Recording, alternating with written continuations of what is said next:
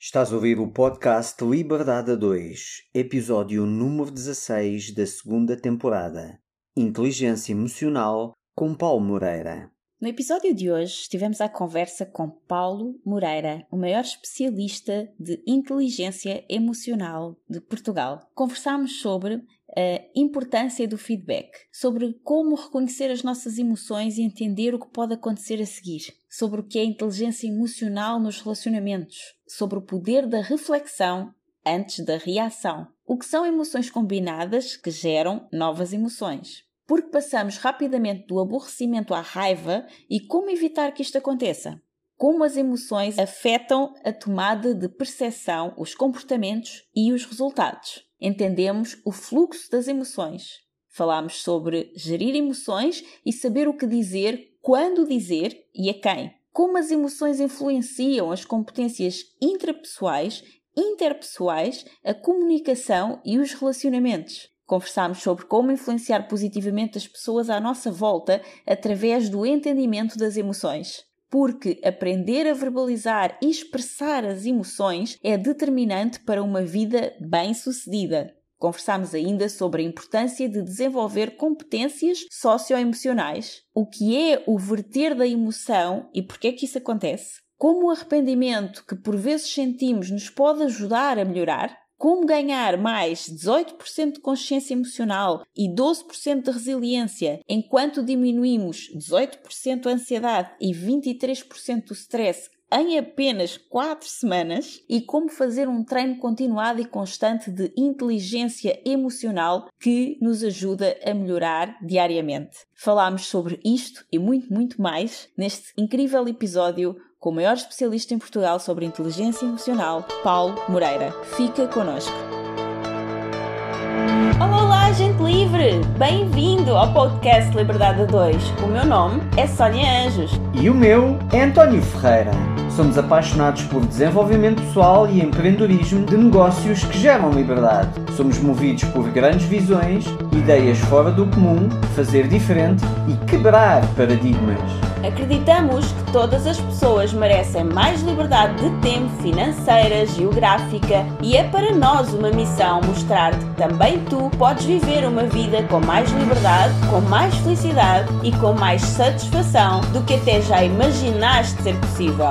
Trazemos um episódio com uma mensagem inspiradora para te ajudar a descobrir como desbloquear a tua liberdade. Também teremos semanas especiais com episódios em que trazemos pessoas excepcionais com histórias histórias reais de liberdade. Pensa neste podcast como a tua dose de inspiração, recursos, estratégias e estruturas que te ajudam a criar a tua liberdade e vida de sonho. Muito obrigada por carregares no play hoje e por estares aqui connosco. Agora, vamos começar! Paulo Moreira é formado em Psicologia e fundador da marca Inteligência Emocional é CEO da empresa EQ Training Limitada, empresa líder na prestação de eventos e formações na área da inteligência emocional em Portugal. Contando com clientes particulares e institucionais de vários setores de atividade, milhares de pessoas já passaram pelos seus programas. É autor do livro Inteligência Emocional, uma abordagem prática e presta formação e consultoria na área da inteligência emocional. É orador convidado para inúmeros eventos anualmente e presta serviços de formação em várias universidades e associações. Olá, Paulo, bem-vindo ao podcast Liberdade a 2. Olá, Paulo, bem-vindo. Olá, obrigado pelo convite. Nada, é um prazer ter-te aqui conosco. Estamos muito felizes e gratos que tenhas aceito o convite e que também, logo desde o início deste projeto, foste, antes ainda dele ser lançado, uma das pessoas que acreditaram em nós e que te tornaste até um parceiro do, do podcast inicialmente. Então, queremos também agradecer-te por isso e dar-te aqui as boas-vindas ao podcast Liberdade a 2. E a primeira coisa que gostaríamos de conversar um bocadinho contigo é perceber o teu percurso, para quem não conhece o Paulo, entretanto, nós também fazemos uma pequena apresentação inicial antes desta parte da conversa que gravamos para dar a conhecer as pessoas que estão aqui, mas queremos que sejas tu a contar-nos um bocadinho do teu percurso e como é que aconteceu isto da inteligência emocional na tua vida. Ok, então o meu percurso não é aquela história de encantar que por vezes as pessoas uh, contam, não é? Como é que começaram num, num, certo, numa certa competência, numa certa profissão. Foi uma coisa muito fluida. Eu, inicialmente, a minha área de formação era gestão, Uhum. E eu trabalhava numa empresa onde geria carteira de clientes e lidava muito com clientes no dia a dia. E o que eu notava, isto sim parece aquele clichê que notava que as competências mais importantes, e sabemos que é clichê porque fala-se muito, eram as competências sociais e comportamentais e emocionais e não, não só as técnicas, isto é importante referir. Logicamente que as técnicas são importantes, nós sabemos, se nós não soubermos fazer a nossa função a partir desse momento, tudo o resto, digamos, não acrescenta nada, ou seja, é como se diz, é necessário, mas não é suficiente, não é? Esse tipo de competências. E o que acontecia é que eu via que os meus colegas que estavam à minha frente, estavam mais tempo na empresa e que realmente tinham mais sucesso, eram aqueles que lidavam muito bem com os clientes, eh, sabiam comunicar bem, criavam empatia, criavam boas relações. Eles próprios também lidavam bem com frustração, geriam bem as emoções. Naqueles momentos de ansiedade e depressão, conseguiam tomar decisões, digamos, ali eficazes, e enquanto muitas pessoas podiam congelar ou não saber o que fazer. Então, fiquei um pouco curioso e quis desenvolver-me a mim para conseguir até, inicialmente, é por isso que eu estou a dizer, não é muito sexy aqui a história, eu também consegui ter melhor desempenho no sítio onde eu estava a trabalhar, não é? Eu também tinha sempre algum brilho profissional e queria ser um bom colaborador e evoluir lá dentro, então comecei a tirar formações para me desenvolver, comecei a ler, e no meio das formações que tirei, dos livros que li, encontrei um livro, que é o livro que a maior parte das pessoas encontra, uma vez também não é sexy quando se conhece o tema, foi o livro do Daniel Goleman, que ele escreveu um livro em 1995, o nome Inteligência Emocional, porque é que pode ser mais importante do que o QI, ou seja, este é o subtítulo, ou seja, foi um título que chocou muito a comunidade empresarial da altura. Uhum. Li o livro, opa, achei que fazia todo o sentido para mim. Comecei à procura de formações nessa área, não encontrei nada em Portugal. Eu, quando pesquisava, encontrava alguns workshops, nem encontrei nenhum a, a ser recorrente. Era alguns que já tinham acontecido e apenas no meio académico, um ou outro. Não havia mesmo nada. Eu pesquisava, pesquisava nada. E encontrei, comecei a ler mais sobre esse tema, que existiam três grandes correntes mundiais sobre o tema, ou seja, três grandes visões, porque este tema tem várias visões, uhum. nenhuma em Portugal, então tirei as três certificações lá fora, duas nos Estados Unidos e uma no Reino Unido. Conheci grandes pessoas, conheci um dos primeiros fundadores da Universidade de Yale que criou a primeira corrente, o Daniel Goleman, não é? o próprio que impulsionou este conceito. Entretanto, fascinei pelo tema, entrei em psicologia, ou seja, tirei depois a formação em psicologia e o que aconteceu? Eu comecei a aplicar, isto ainda mais cedo do que já entrar na psicologia, eu comecei a aplicar esse conhecimento no dia a dia e começava a ver resultados e ficava todo contente com isso. E depois comecei a sentir que aquilo que eu fazia era um pouco cinzento para mim, lidava muito com números, embora tivesse esta parte relacional, Sim. com objetivos, não é? Então comecei a ficar fascinado com este tema e não havia nada, mais uma vez. Então comecei a pensar: olha, será que se eu der assim um workshop, mas só curiosidade, as pessoas aderem, será que gostam assim muito também deste tema, mas sem pensar fazer, por exemplo, carreira disto. Sim. Então dei o primeiro workshop em Lisboa, eu até lembro-me, na altura não era de Lisboa, eu vivi muito tempo no Algarve, inclusive, então não tinha muitas pessoas conhecidas em Lisboa. Convidei todos os amigos que eu me lembrava para ir ao workshop. Posso dizer que se calhar falei com 20 e tal pessoas, apareceram três. Por isso, não, não se fiem nisso, ok? Não, não, é normal. Não se fia em abrir negócios a pensar nos amigos, ok? Cada um tem que pensar muito na sua vida. Depois abri também inscrições, também pagar os custos, que eu tive que alugar sala do hotel e isso tudo, coffee breaks, e apareceram ao todo 27 pessoas. Fantástico. Foi muito bom na altura e não, não percebi nada de publicidade nem de marketing. Uhum. Então, 27 pessoas, dei o workshop e eu, desde o primeiro dia, tinha folhas de feedback, é muito importante o feedback, e podemos falar isso logicamente ao longo do podcast, e o feedback foi muito bom, sempre com coisas a corrigir logicamente, mas eu estava super nervoso nessa altura. Eu lembro, a minha mulher estava na primeira fila, eu quando olho para a minha mulher, ela fez, vocês estão só a ouvir, não estão a ouvir, quer dizer, vocês estão a ver, mas as outras pessoas estão-nos a ouvir, fez aquela coisa para os dedos nos lábios, dizendo de sorrir, não é? Sim. Que estava com aquela cara tipo, muito a ali, cheio de medo que as pessoas pudessem não gostar. Então sorri, dei o workshop, o feedback foi muito bom. A seguir a esse, decidi dar outro, entusiasmei, outro, outro, outro. Entretanto, pessoas que iam ao workshop trabalhavam em empresas, recursos humanos, diretores de empresas, etc., começaram a convidar para dar workshops dentro de empresas. Cheguei a um ponto em que punha férias para dar essas formações fora e depois tinha, eh, comecei então a desenvolver este projeto a part-time, mas era, eu trabalhava mas 11 horas na empresa onde eu estava, chegava a casa, trabalhava mais 3 horas do meu projeto e ainda tinha a minha mulher. Então decidi, bom, ou a mulher vai fora, ou vai o projeto fora, ou vai a empresa fora. A mulher gosto dela, ainda estou hoje com ela, felizmente. O projeto também não, não me sentia confortável em estar fora, entretanto, uma grande empresa eh, contratou-me serviços que durou para ali três meses, então era impossível pôr férias para a empresa, uhum. então ajudou-me na minha decisão uh, despedi-me de onde estava, lancei-me e aqui estou eu, neste mundo da inteligência emocional. Pronto, foi assim. Muito interessante. Fantástico. Porque foi algo que surgiu naturalmente. É isso. Numa busca pessoal, não é, do teu próprio desenvolvimento, para também conseguires ter outras competências no trabalho que fazias, que desenvolvias, e começaste a ver que tinhas colegas que tinham essas competências, se calhar já de uma forma natural, né, por eles, porque, pelo que tu dizes, não havia nada na área, portanto, se calhar no máximo eles poderiam ter lido o livro do Daniel Goleman como tu leste, né? mais, mais à frente, mais do que isso, já não teriam feito. Outras coisas, eu aprendi o que via, sim, sim, sim, sim, mas sim. Mas há, há pessoas que realmente já, de uma forma natural, conseguem ter essa facilidade de lidar com as emoções, de responder rápido sobre pressão e outras que não, que precisam de se preparar para fazer isso. E foi isso que tu foste fazer, tu foste te preparar para te tornares um melhor profissional. Nessa altura não poderias imaginar que passado pouco tempo estavas-te a despedir da empresa para transformar não. aquilo que tu foste à procura para te tornares um melhor profissional no teu próprio trabalho. Sim, e também tive uma facilidade que hum, o meu pai, na altura, eu vivia em Lagos, no Algarve, durante muito tempo, e o meu pai sempre teve um gosto por estas áreas, então ele tinha livros, por exemplo, Robert Kiyosaki, o Pai Rico, Pai Pobre, que vocês conhecem, Sim. Pá, N livros até, e ele houve uma altura, e ele também foi por necessidade, ou seja, ele geria muito mal as, as emoções, ele explodia rapidamente, ele não, não, sabia lidar bem com a raiva, mas ele depois procurou isso, e eu lembro-me que ele chegou a ir a retiros de meditação e inscrever-se quando era o único homem, ou seja, estamos a falar, eh, eu era pequeno, então há 20 e tal anos atrás, e eu lembro-me disso, não era ninguém, era raro isso existir, não era como é. ele, era o único homem, praticamente. Então ele tinha lá livros, e eu ia lendo, mas eu podia dizer que desde sempre, não, ia lendo um outro livro, achava interessante e tal, se calhar queria um pouco o gosto, mas não foi aquele gosto, ah, quero fazer isto minha vida, então não é tal história sexy, podia ir por aí, mas não foi. E foi essa necessidade que naturalmente me levou a isto. Então foi tudo fluido, não houve assim. O único risco que eu senti que tivesse que tomar maior era, logicamente, quando me despedi, com tudo o que está associado, também estava bem na empresa, mas foi uma coisa fluida, não foi quase.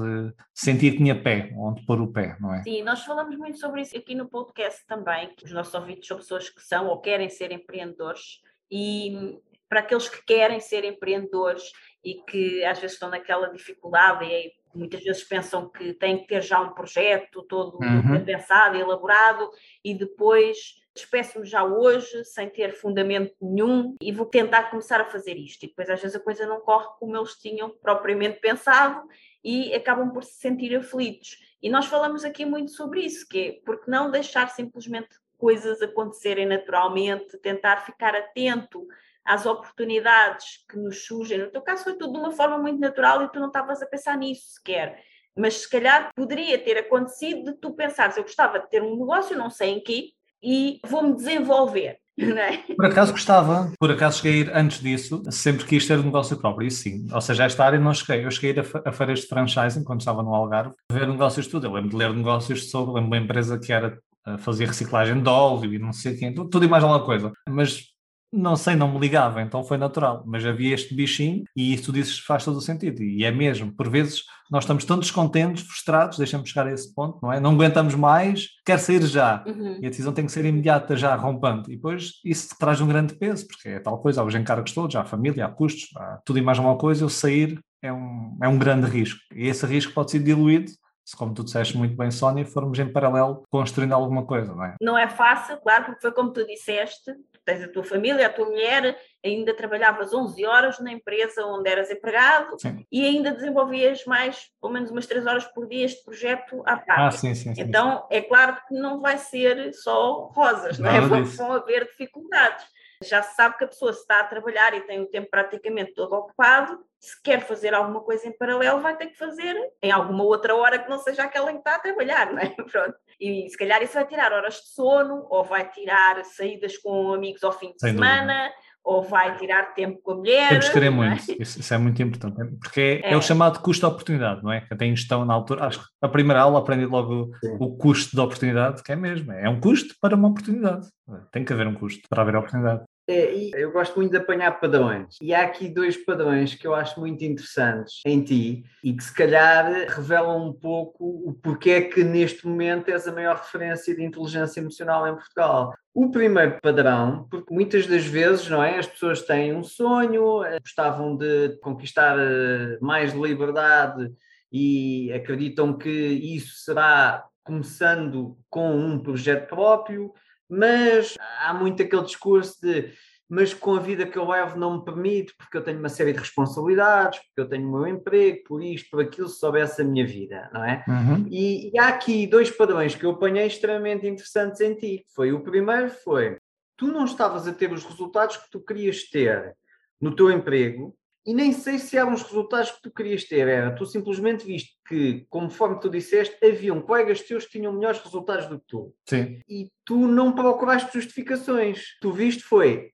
eles têm resultados melhores do que eu, porque eles são melhores do que eu em alguma coisa. O que é que eu preciso de fazer para melhorar nestas qualidades que eles são melhores do que eu? Ou seja, o que é que eu preciso de aprender para ter as competências que eles têm e que eu ainda não tenho? Então vou estudar isto. Não, não caíste naquele conceito de ah, porque eu sou tímido, porque eu sou isto, porque eles têm muita lábia. Não, tu simplesmente viste, eles são melhores do que eu nisto, eu não sou. O que é que eu preciso de aprender para ter as competências que eles têm e que eu já identifiquei que são essas competências que os faz terem melhores resultados do que eu tenho agora. Ponto. A segunda foi aquele conceito de, pois, eu gostava muito, mas a minha vida não permite. É pá, a tua vida também não permitia porque tu acabaste de dizer que tu trabalhavas 11 horas Sim. por dia no teu trabalho. Portanto, 11 horas, o dia tem 24, não é? Também e comer, né? algumas. Portanto, tu claramente não tinhas aquele emprego das 9 às 5. Não, e se tu tiravas férias para fazer workshops, Sim. quer dizer que depois não tinhas férias de férias. Né? Sim, mas eu, mas eu já estou Já não sobravam dias. Eu já ainda estou antes das férias, que é, tu não tinhas aquele emprego das 9 às 5 que às 6 já podes estar a trabalhar no teu projeto das 6 às 8 e depois jantas e ainda, ainda, descansas. Tem, ainda descansas. Não, tu tinhas claramente um emprego intenso, não é? Que levava às 11 horas e mesmo assim, lá está, tu analisaste o conceito de oportunidade, então qual é o custo?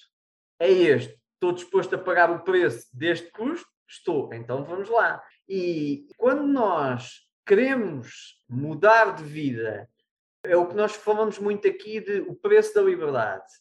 A liberdade tem um preço. Todos nós queremos ser livres. A questão é quanto é que nós queremos ser livres e tu vês quanto é que tu queres ser livre mediante o preço que tu estás disposto a pagar pela tua liberdade, não é? E que no teu caso foi em aprender mais e abdicar das férias, das poucas horas que tinhas no início, porque o teu trabalho já te levava 11 horas, para avançar e depois, quando tu dizes foi fluindo, foi fluindo com tu a pagares o preço. Sim, é? sim, estou a pintar a coisa muito fácil, mas e ao início então na, na, relação havia discussões, eu tentava sempre equilibrar, ou seja, eu queria e investia tempo na relação, que é importante, ou seja, quando eu estava com a minha mulher, na altura não era a minha mulher, era tempo de qualidade, mas era pouco tempo, era qualidade, mas era pouco tempo, e queria dar mais tempo, e logicamente existem sempre os atritos, não é, normais, porque ela tinha o seu emprego normal, tinha muito mais horas depois, digamos, para descansar ou para fazer alguma coisa de lazer, e eu não tinha esse tempo. Então não foi uma coisa muito fácil, e eu também eu sou um pouco workaholic, ou seja, eu não consigo, é assim, eu consigo descansar. Eu, às vezes falo, parece que a pessoa é muito ansiosa, não sou. Sou um bocado acelerado, mas não sou ansioso. Agora, eu não consigo sempre estar ao sol, sei lá, mais do que meia hora, tenho que estar a fazer alguma coisa ao mesmo tempo. Tenho que, tipo, peço, tenho que estar a... Então sempre tivesse, não consegui estar muito tempo sem fazer nada, isso também ajudou-me. Não sei, também sou sincera a, a, essa parte, mas, mas gostou, é, é, como dizes, foi fluido no sentido de foi natural, não é? Foi desenvolvendo primeiro em mim, depois achei que os outros também gostariam e gostavam e correu bem, e depois correu bem, chamavam-me, chamavam não tinha tempo, não tinha tempo, despedi-me. Mas é como tu dizes, não, não, não é fácil. Há aqui um custo e a pessoa tem que ver se está disposta a pagar o custo ou não, e está tudo bem com isso. Aquelas pessoas que acham que, que o custo é muito maior não é, do que Exatamente. a recompensa, está tudo bem com isso. E a pessoa tem que sentir-se bem, sentir feliz. Concordo, concordo, mas há um custo. Ficam como estão, não é? Até porque é como tu falaste, é sempre um custo de oportunidade. E as pessoas até podem dizer ou pensar: ah, então, mas que raio de liberdade é essa?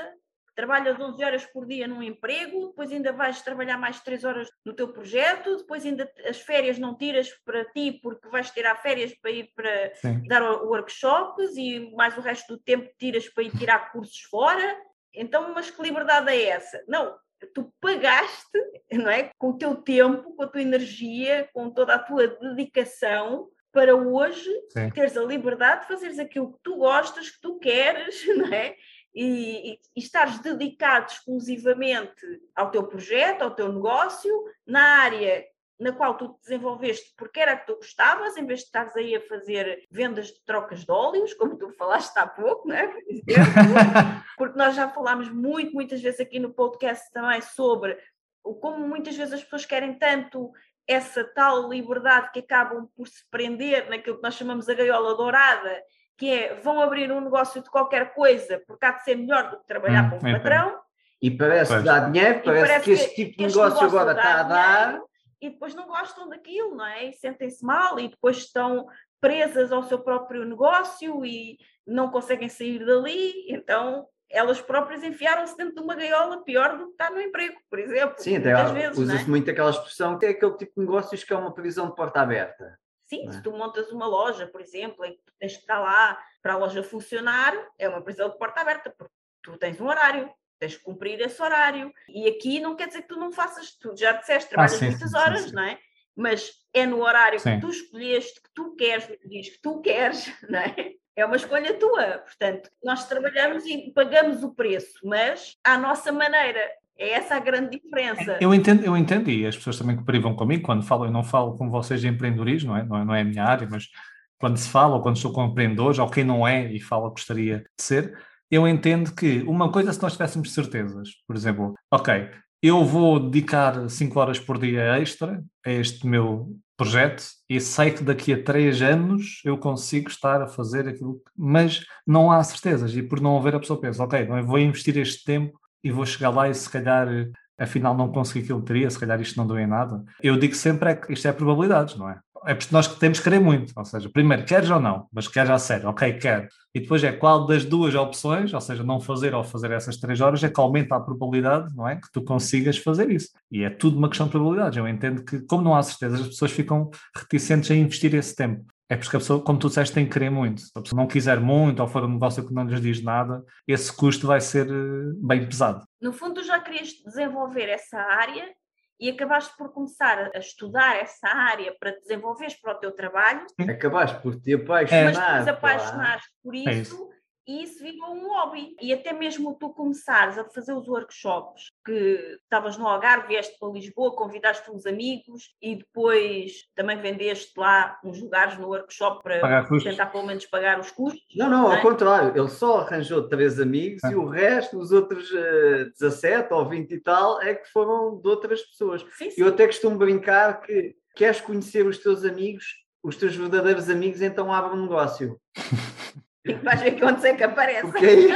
É normal, eu já, já, percebi que é um padrão. Se num bar um restaurante e há inauguração com tudo de graça, aí os amigos aparecem todos. Exato. Mas quando é eles a pagar ou a comprar qualquer coisa, aí é que nós percebemos quem é que são os nossos reais amigos. Abrir, abrir um negócio à espera de vender a amigos não, não costuma ser boa ideia. Não é mesmo, não é de todo boa ideia. Mas o que aconteceu lá está é que tu até já tinhas esse bichinho de já tinhas pensado em ter um negócio, até já andavas à procura de franchisings e tudo mais. Mas na realidade acabaste por ir desenvolver o teu projeto de inteligência emocional porque foi aquilo pelo qual tu te apaixonaste e começaste a estudar para desenvolver competências pessoais. E é muito isso que nós queremos trazer aqui no podcast, que é o que é que te apaixona, o que é que tu gostas de fazer. Por exemplo, tu foste ler sobre inteligência emocional, mas também podias ir desanuviar se moravas no Algarve, até se calhar estavas perto da praia, não sei, ias fazer surf ou alguma coisa assim, não é? Já fiz durante um ano, mas não tinha muito jeito para isso. Pronto, mas imagina que tinha jeito e que era uma coisa que gostavas muito, olha, agora se calhar podias ser, sei lá, professor de surf, por exemplo, em vez de seres professor de inteligência emocional. Tenho vários amigos que são, tenho vários amigos que surfaram comigo ao mesmo tempo e foram instrutores de surf, é verdade. Por exemplo. Isso é verdade. Mas, ou seja, isto para dizer o quê? Que às vezes não tem que ser pensar muito sobre, ah, mas qual é o negócio que eu vou abrir, qual é que é o que dá mais dinheiro. No fundo é, o que é que te apaixona, o que é que tu já fazes, se calhar já investes o teu tempo e o teu dinheiro nisso. Já gastas dinheiro nisso. Já gastas dinheiro nisso. Foi o que te aconteceu, Agora, tu gastaste dinheiro, dinheiro, com isso. Tu gastaste dinheiro nas formações todas. Portanto, tu já gastavas dinheiro nisso. Já, porquê? Porque te Comprava os livros. É, sem pensar fazer, sim. Sem Aquilo em que tu já gastas o teu tempo. De livre, espontânea vontade e, e o teu dinheiro. E alegria. Agora é trocar. É uma boa pista. É e, é, é aqui que eu agora queria pegar, que é, é um bocado o conceito que, na minha forma de ver, é das formas mais interessantes para gerar sucesso, que é, tu começas com uma paixão, tu gastas dinheiro e tempo nessa paixão, e depois aqui o truque é agora passares a ganhar dinheiro com essa paixão. E foi o que aconteceu contigo. E tu agora és uma das maiores, se não a maior referência de inteligência emocional cá em Portugal o que é que aconteceu para te tornares a maior referência de inteligência emocional em Portugal? Olha, eu acho que há pouco deu feedback e eu acho que pela minha análise foi muito por aí. Porque começou a dar um workshop atrás do outro workshop, as pessoas começaram cada vez a aparecer mais. Eu posso dizer também, é por isso que eu digo que não é sexo, não é tipo, é pá, este gajo é um lutador e, e, passou por muitas coisas do género, tentou bater às portas, há pessoas que eu admiro muito, bateram a muitas portas até conseguirem ter portas abertas. E eu tenho a felicidade e a sorte e tudo mais, e claro, logicamente o trabalho que está por trás, em não ter que fazer isso. Ou seja, eu já trabalhei com muitas empresas, continuo a trabalhar e grandes empresas e nunca proativamente batiam uma porta. Eles é que vinham me contactar. E eu acho que isso acontece por ouvir muito o outro lado. Ou seja, Exemplo prático, quando estamos aqui a navegar na parte abstrata da coisa e vaga. Brilhante, já estou a ouvir onde é que isto vai parar e contestar. Era, por exemplo, primeiro workshop, feedback, feedback quantitativo e qualitativo, o que é que gostou mais, o que é que gostou menos, o que é que pontos de melhoria, e eu li o feedback, e até li com a minha mulher, e depois era giro ver a minha mulher é muito mais reativa, do género, aqueles davam pontuação mais negativa, não é? Assim, ah, as pessoas não sabem bem o que querem, não sei o quê, mas também meio a brincar, a defender.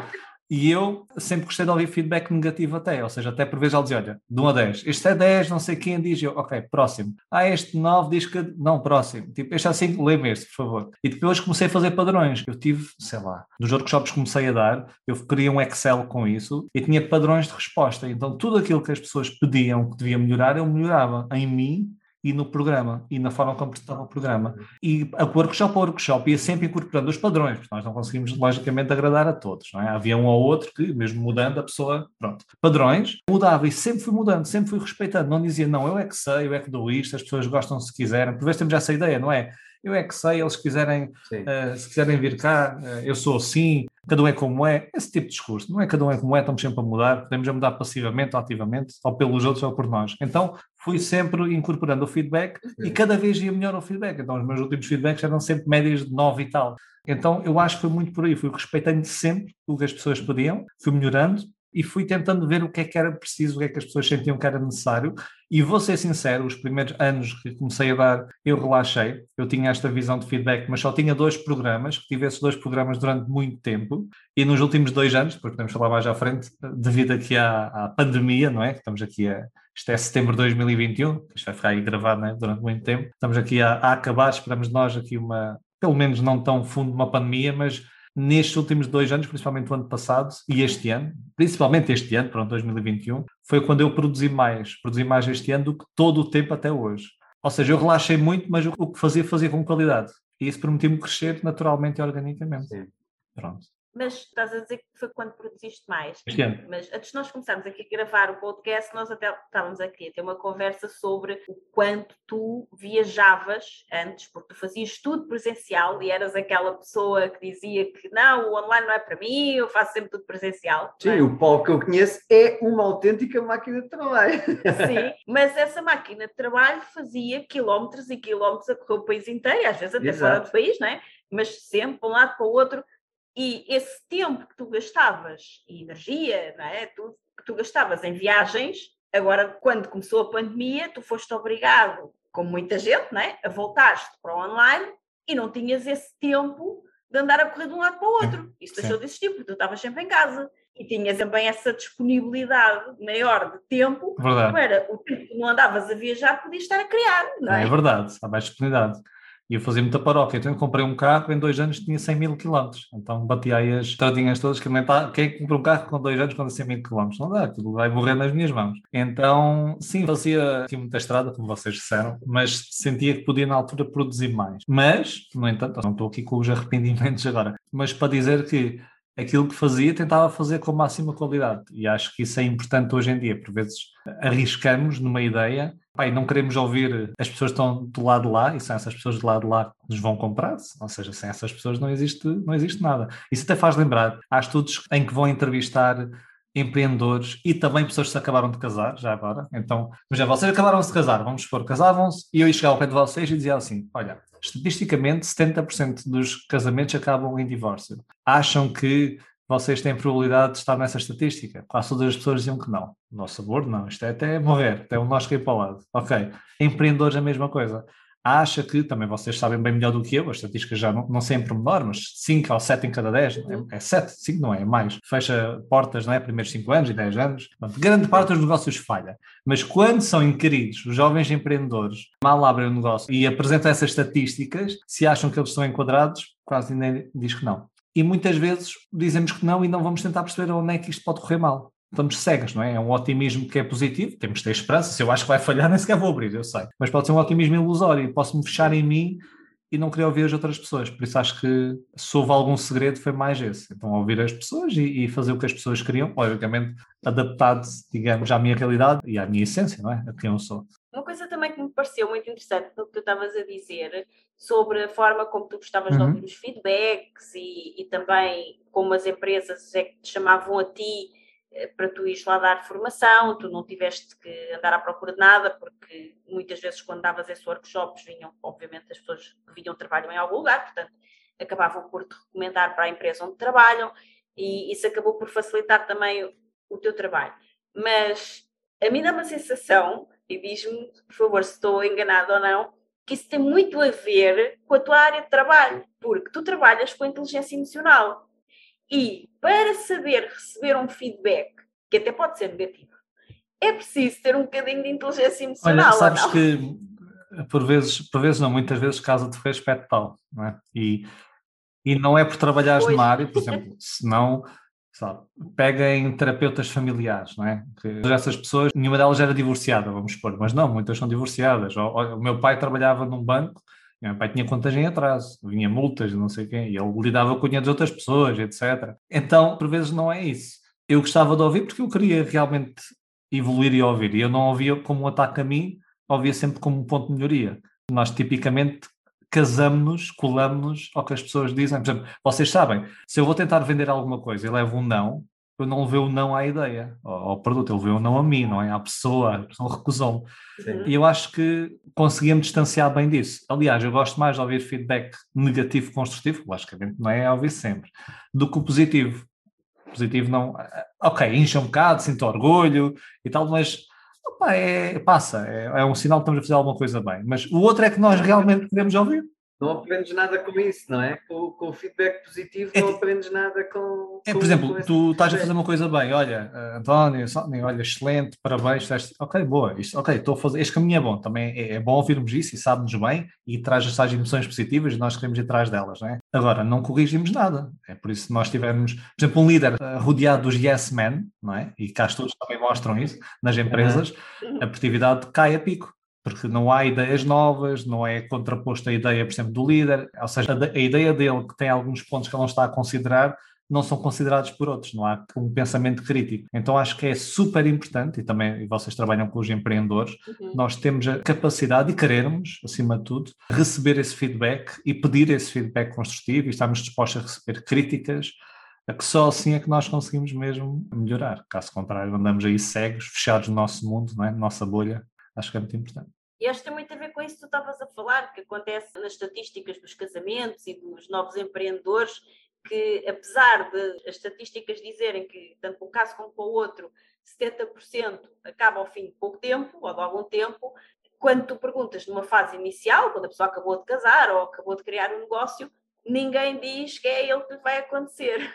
Mas, no entanto, às vezes acaba por acontecer justamente porque a pessoa se calhar não está aberta para ouvir esses feedbacks menos positivos. Então, por exemplo, num casamento, o marido diz qualquer coisa à mulher que ela não gosta e ela, em vez de levar isso como, ok, está aqui qualquer coisa que eu se calhar posso melhorar, ou como é que eu posso relacionar-me com ele sobre esta questão de uma forma que fique melhor para os dois, mas não, a pessoa fica só ofendida, muitas vezes, e tenta-se defender. Tenta defender e eu é que tenho razão e tu é que estás errado. Sim, há um fenómeno, há um fenómeno que é que é o switch tracking, que é, eu estou com a minha mulher e ela diz assim, tu não levaste o lixo como eu te pedi.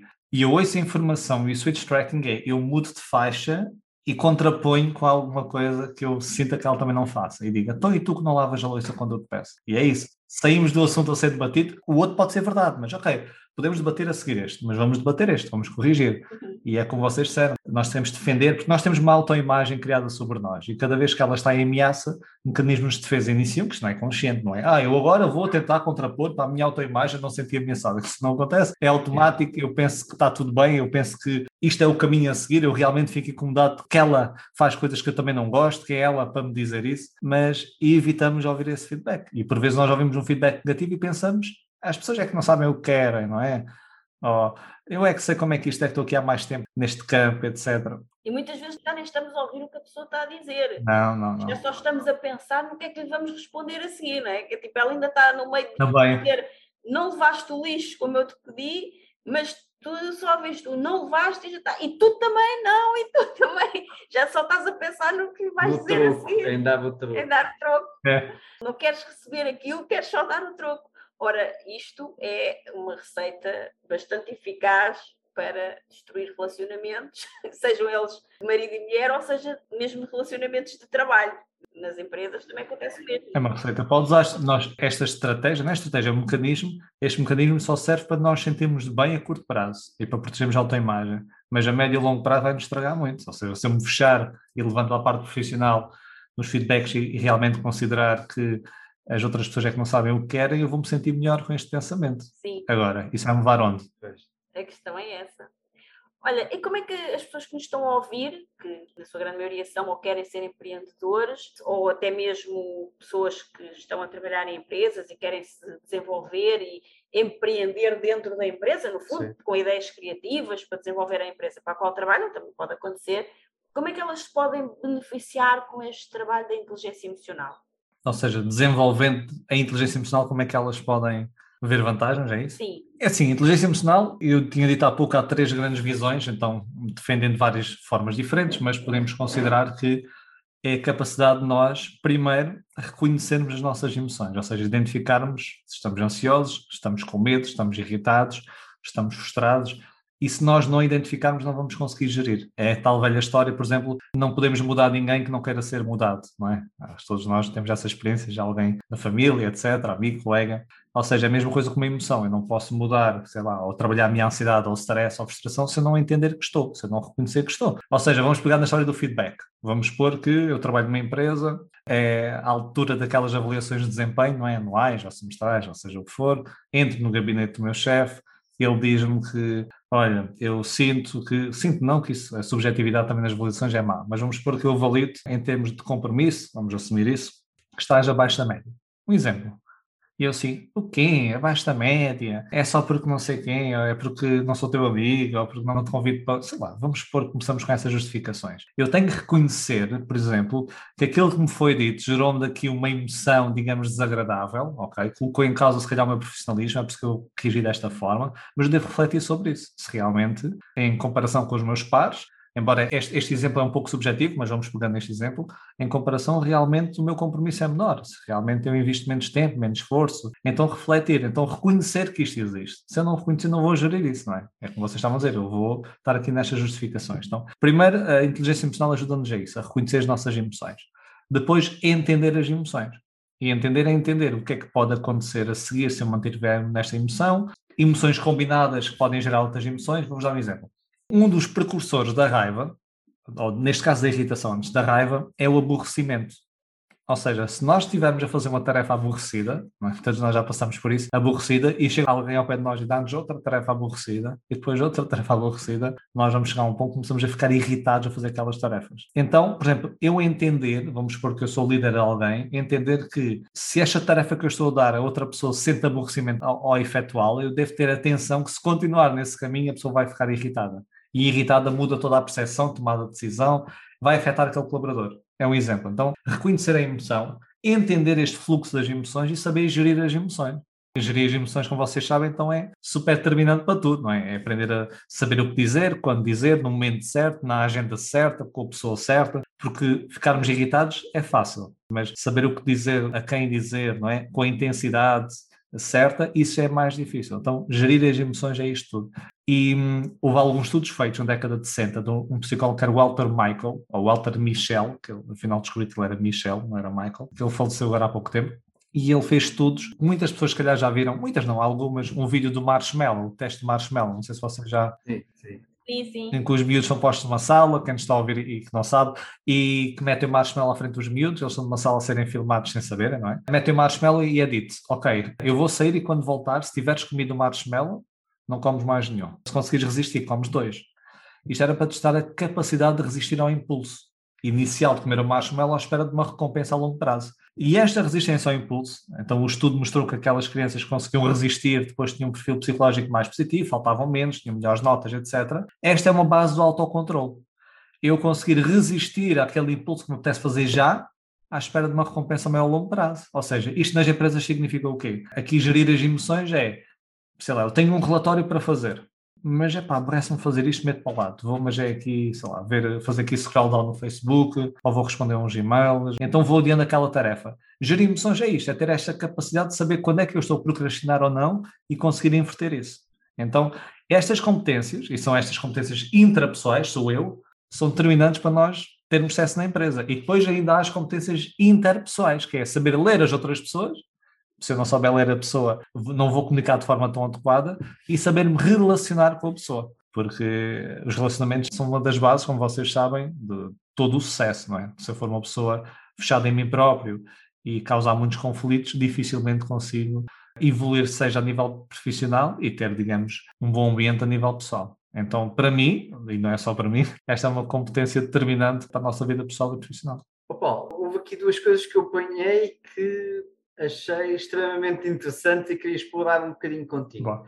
A primeira tem a ver com o fluxo das emoções, porque na prática aquilo que tu levantaste um pouco o véu é que existem um encadeamento de emoções, como se fossem peças de dominó, em que há uma primeira emoção que, eh, se esse estímulo que gera essa emoção for continuado, vai gerar outra emoção, se esse estímulo for continuado, vai gerar outra emoção. Isto significa o quê para mim? Se eu tiver conhecimento desse fluxo de emoções, eu consigo prever o futuro em mim ou em pessoas que eu posso liderar numa organização. Sem dúvida. Ou que eu quero influenciar. É tipo, agora estás neste estágio, já sei que a seguir vem aquele e depois vem aquele. Se eu não quero que aqueles surjam, vou ter que interromper aqui. Vou ter que interromper isto. É isso mesmo. Por exemplo, aquele exemplo que estavas a dar, não é? Se eu estou a dar tarefas aborrecidas constantemente a este colaborador meu, se eu conheço o fluxo de emoções, eu sei que se eu continuar neste caminho ele vai ficar irritado, se vai ficar irritado. É isso mesmo. Tem uma grande probabilidade de entrar em confronto comigo ou com os colegas. É isso mesmo. O que piora o ambiente de trabalho, piora o desempenho. E, portanto, conhecer este fluxo de emoções alavanca. Muito é isso, consegues prever, e isto em casa também, não é? Saber olhar para, para o meu filho ou a minha filha e entender como é que se sente e saber que por um caminho pode levar a uma coisa, por outro caminho a outra. E saber que essa emoção, é como disseste muito bem, vai mudar a percepção daquela pessoa e faz esta pessoa agir de dada forma. Então é muito importante isso, é tu disseste na perfeição, é entender esta variação, e é como dizes, pode ser como um efeito dominó, em termos de intensidade ela vai intensificando e até combinações de emoções. Há emoções que, quando combinadas, transformam-se numa terceira emoção. E se eu entender isso, é muito mais fácil, porque as emoções determinam o nosso comportamento, como vocês sabem. Aliás, a emoção, um dos propósitos é mesmo iniciar um comportamento. Então, se nós entendemos o que é que vai iniciar o comportamento daquela pessoa, nós conseguimos influenciar positivamente as pessoas à nossa volta. Agora, surgiu agora uma dúvida, ao estar a explicar isso, que é o seguinte: desde muito cedo, desde pequeninos, que a maior parte das pessoas é educada evitar as emoções. Não chores, porta-te bem, muitas vezes é no sentido da criança não expressar, às vezes até alegria, é? ou grande entusiasmo, mas outras vezes também raiva.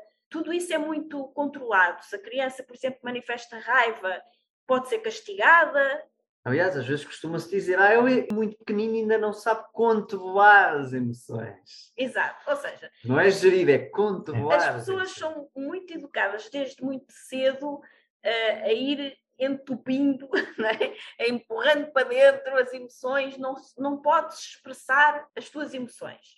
E depois, obviamente, no mundo do trabalho, menos ainda, não é? Quer dizer, eu não posso chegar como uma criança de dois anos e fazer uma birra no local de trabalho só porque o meu chefe me deu uma tarefa aborrecida logo à primeira, né? Então eu começar já aqui a tirar-me para o chão e começo a espernear e a gritar e a chorar, né? não faço isso. Mas depois, lá está, quando chegamos à nossa vida adulta, precisamos de saber gerir as nossas emoções para ter melhores relacionamentos interpessoais também, para ter mais sucesso naquilo que fazemos. E como é que nós realmente podemos fazer isso desde pequeninos nós fomos educados a que as emoções é para esconder. Tu não podes expressar as tuas emoções, não podes expressar a tua tristeza, não podes expressar a tua raiva e a alegria demais também não é muito bem vista em, em muitas circunstâncias. Então, como é que se lida com isto? Quer dizer, tu és educada a tua vida toda a não expressar emoções e depois precisas de aprender a lidar com elas, quando na realidade, se calhar até um nível muito subconsciente, está lá guardado que se tu sentes emoções, estás errado. Estás-te a portar mal. Estás-te a portar mal, entre aspas, não é? Porque não é suposto estares a sentir essas emoções. É quase como se tu fosses, sei lá, uma parede, não, não tens sentimentos. Expressas-te sempre igual, sempre da mesma maneira, aconteça o que acontecer. E nós não somos paredes, nem robôs sequer, não é? Nós somos pessoas e as pessoas têm emoções. Não era muito mais fácil se nós aprendêssemos, olha, até na escola, aquilo que tu ensinas ser ensinado na escola, por exemplo. Sabes qual é o grande problema? E até podemos pegar aqui um paralelismo com a parentalidade. Até houve, houve um livro, não sei se era o Ignacio, que era um, um médico, escreveu sobre o que fazer quando a criança chorava à noite, por exemplo. E há uma das estratégias, se cá vocês já ouviram, até podem ter aplicado, e quem nos está a ouvir está tudo bem com isso, que é... Olá, olá, gente livre! Voltamos já ao conteúdo fantástico deste episódio. Prometo ser rápida. É que quero falar-te de algo muito importante que me tem entusiasmado ultimamente e que muitas pessoas que nos conhecem nos perguntam, que é Sónia, de onde é que vocês tiram tanta vitalidade e como mantêm o vosso bem-estar mesmo nos momentos mais desafiantes? E a verdade é que já faz uns bons anos que nós nos suplementamos com vitaminas, minerais, proteínas, antioxidantes e tudo que o nosso corpo necessita para estar bem, saudável e com energia. Mas hoje quero falar-te de algo mais específico. Empreender não é um jogo sempre fácil e quando tentamos atingir grandes objetivos ou criar algo novo, acabamos por sujeitar o nosso organismo a elevados níveis de stress. E stress em demasia compromete a nossa performance física, mental, a nossa pele, o cabelo, as unhas e, mais importante, o nosso sistema imunitário. Já todos sabemos que o sistema imunitário é o principal mecanismo de defesa do corpo contra invasores externos e que um sistema imunitário forte pode fornecer proteção contra vírus de constipação e outras doenças. Sabemos também que o sistema imunitário é uma rede fortemente regulada de células que tem como objetivo manter um equilíbrio fundamental. Para além de nos proteger de ameaças externas que podem causar doenças, também é importante que o sistema imunitário não ataque o próprio organismo no calor da batalha. Para nos mantermos no nosso melhor todos os dias, acreditamos que precisamos de algo que proteja as nossas células de invasores externos, que apoie e reforce o nosso sistema imunitário e que nos revitalize. Para o apoio da imunidade do nosso organismo, escolhemos um suplemento para nos mantermos sempre bem em qualquer circunstância, mesmo as mais desafiantes, porque contém nutrientes que contribuem para o normal funcionamento do sistema imunitário, nomeadamente as vitaminas C e D, o selênio e o zinco. Estes nutrientes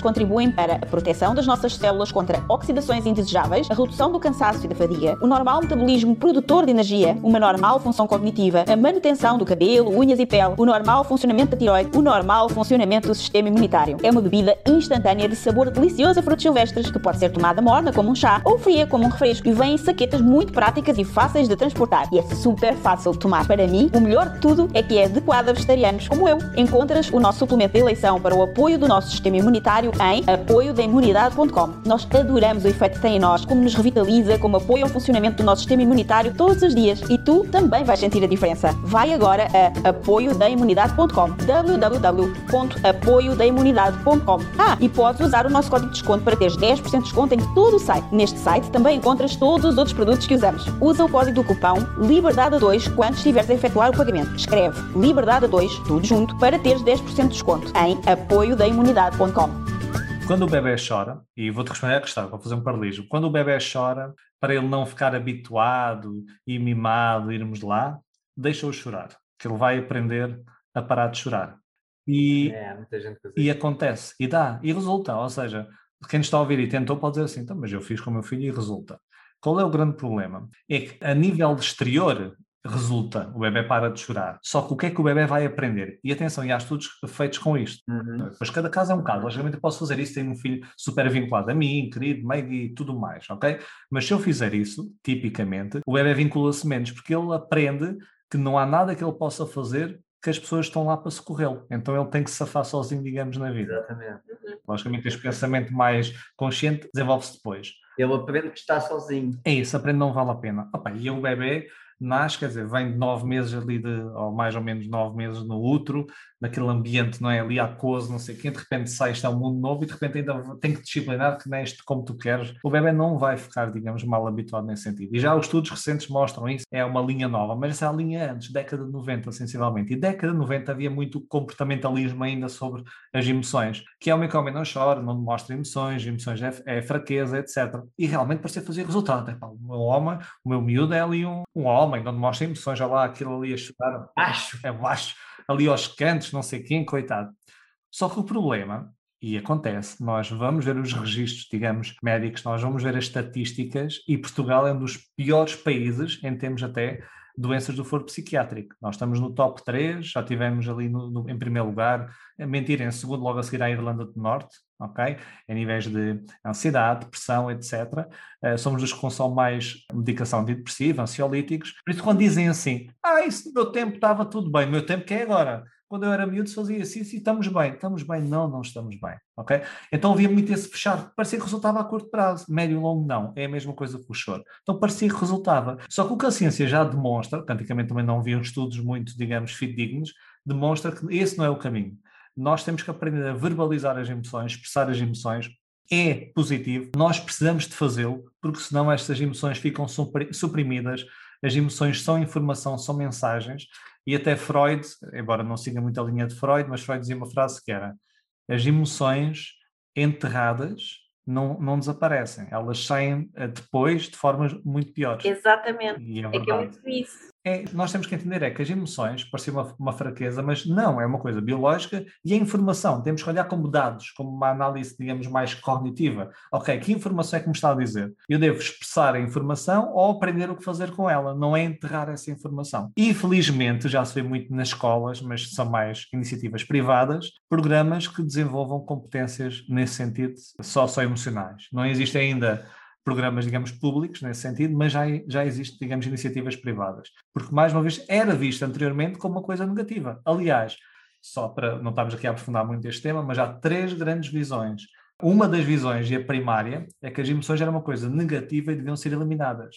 E nós tínhamos até grandes filósofos que diziam que a razão é que era aquilo que devíamos alcançar e que as emoções eram nossas escravas, que nós devíamos eliminá-las por completo. Tivemos os estoicos, embora eu goste muito dos estoicos, mas era um pouco a visão das emoções. Tivemos, uh, por exemplo, Descartes, uhum. que até o António Damasio escreveu o erro de Descartes, não era? Que ele separava a razão e a emoção. Então havia muito isto. Depois, visão que as emoções eram mais. Depois havia uma segunda visão que era, ok, as emoções eram adaptativas nos nossos antepassados caçadores-recoletores. Ou seja, para eu fugir de um leão, etc., são boas. Hoje não, são completamente desadequadas. E muitas pessoas concordam com esta ideia porque nós reagimos, se eu vou ter um exame para a semana, é como se alguém me fosse matar daqui a uma semana, então eu reajo da mesma forma.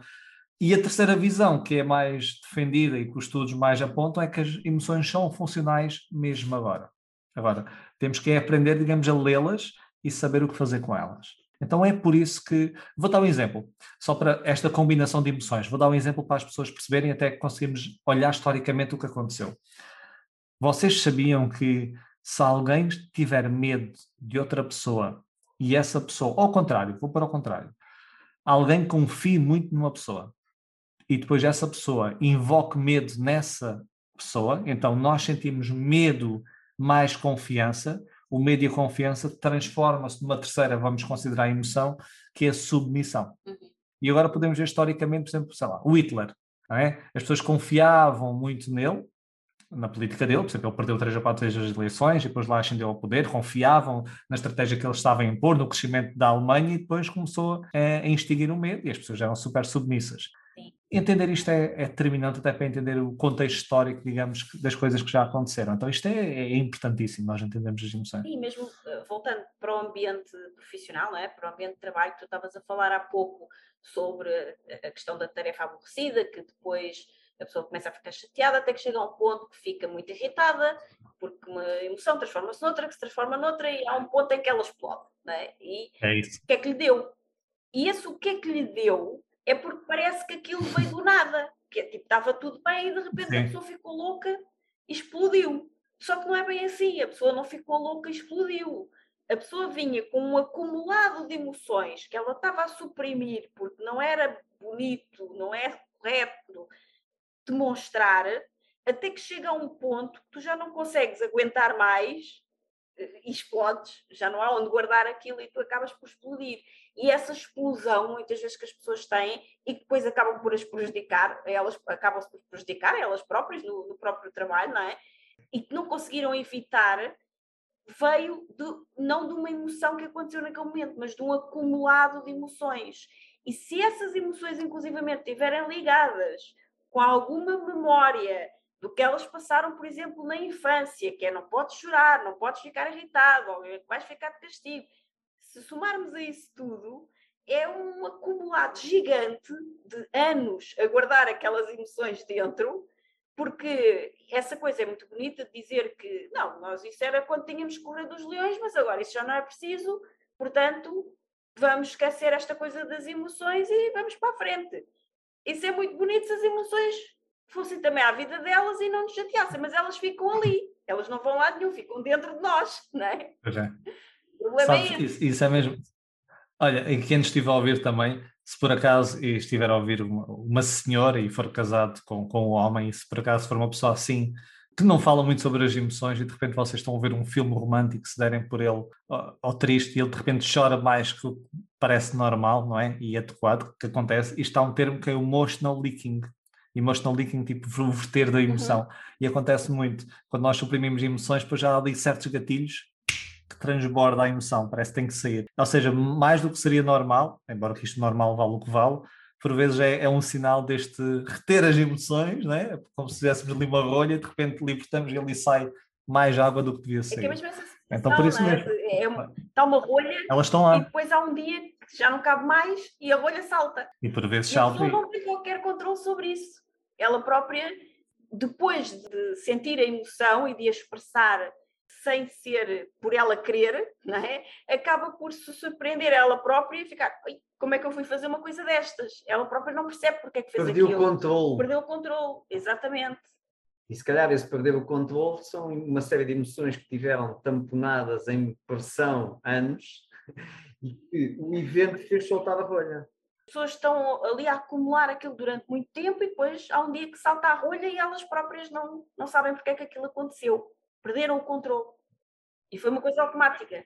E tu vês, infelizmente, as notícias e muito nos Estados Unidos da América, que há o porte de arma, não é? acesso facilitado das crianças, que de repente uma criança pega numa arma, ou um adulto, e mata não sei quantas pessoas, depois até tirar a própria vida, que chega ali, arrepende-se muitas vezes. Porquê? Porque vão ver, não é do nada, não, ah, estou bem, de repente vou pegar na arma. Não, há um acumulado. Nós vemos, por exemplo, a pessoa foi vítima de bullying durante muito tempo, nada foi feito, não havia alerta, é um pouco isso. Ou seja, a emoção vai acumulando, ou seja, não é uma situação que aconteceu, é várias coisas e por vezes não falamos, não expressamos, não comunicamos, não pedimos ajuda e não aguentamos mais.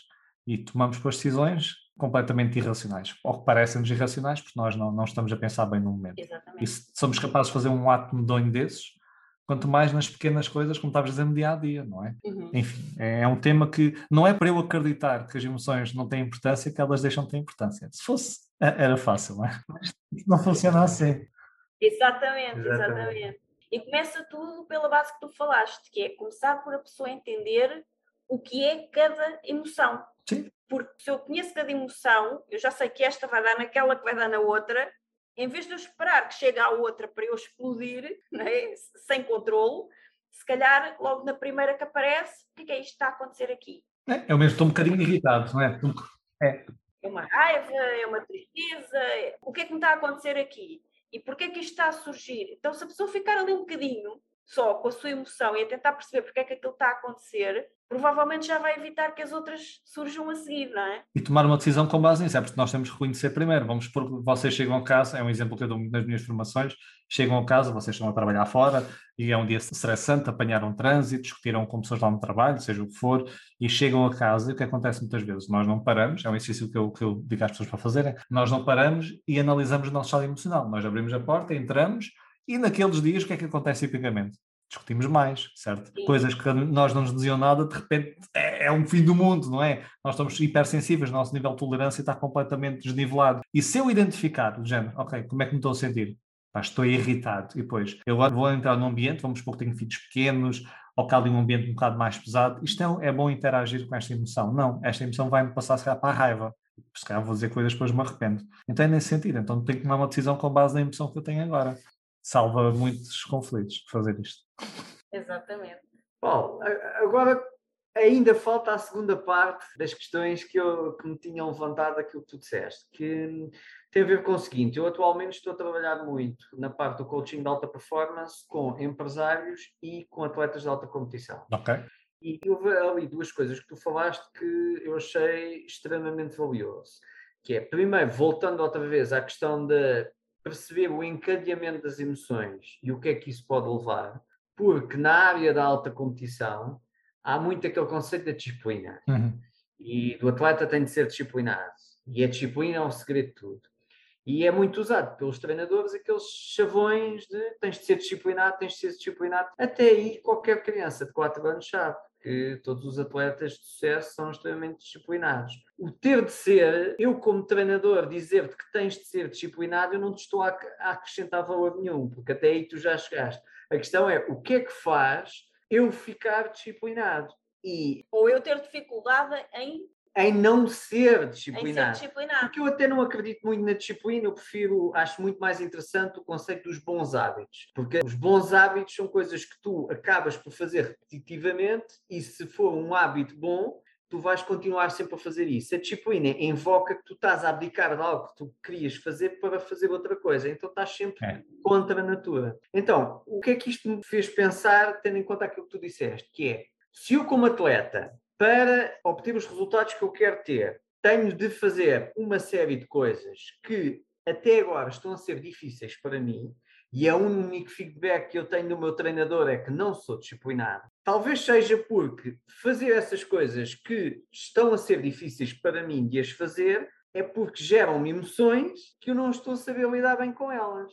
E se eu conseguir perceber como é que funciona esse encadeamento de emoções, eu posso brincar com isso, criar tarefas anteriores a essas que me possam gerar emoções que me vão gerar a emoção que eu preciso ter quando tenho de fazer aquela tarefa que me vai dar aquele resultado. Isto faz sentido para ti? Faz, faz todo o sentido, é isso mesmo. E entender, por exemplo, o resultado que nós temos quando fazemos alguma coisa, como é que isso vai influenciar o meu comportamento. Por exemplo, o que alguns estudos mostram é que quando nós sentimos desilusão, faz com que nós retifiquemos menos o nosso comportamento. E o que é que é desilusão? É quando eu atinjo um certo objetivo, mas esperava alcançar mais do que esse objetivo. Ou seja, queria uma ilusão desse objetivo e não conseguia. Desilusão mata-nos o comportamento. E, por exemplo, podemos jogar com isto e depois pensar como é que podemos estruturar isto no, no, dia a dia até dos atletas, etc. Que é o arrependimento, que muitas pessoas falam que é negativo. O que os estudos mostram, tipicamente, é que o arrependimento ajuda-nos a retificar mais o nosso comportamento e investir mais esforço. E o arrependimento é diferente. O arrependimento é quando eu fiz uma coisa e gostaria de ter feito de forma diferente.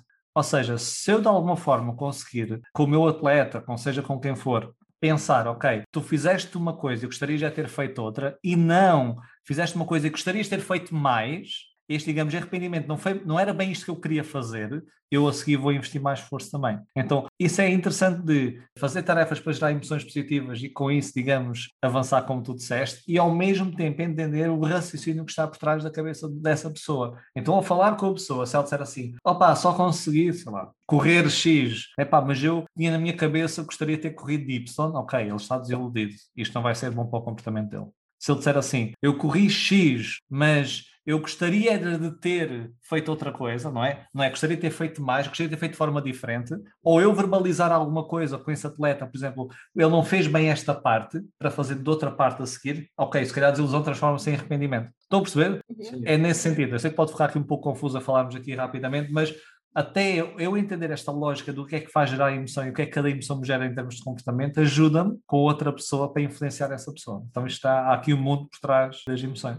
E há outra coisa que também eu gosto muito de trabalhar com atletas, neste caso com atletas de desportos coletivos, okay. que é super, super desvalorizada tem a ver com o entrosamento e com a influência dos companheiros. Ou seja, num desporto coletivo, há aquela pessoa que marca golos, pontos, cestos, o que for. Ao fim e ao cabo é marcar o ponto. E essa pessoa, uma das razões dela conseguir marcar o ponto é o seu talento, não é? A sua performance individual. Outra das razões que em alguns desportos pode valer 50% ou até 80%, é o colega passar-lhe a bola para ela agora marcar o ponto.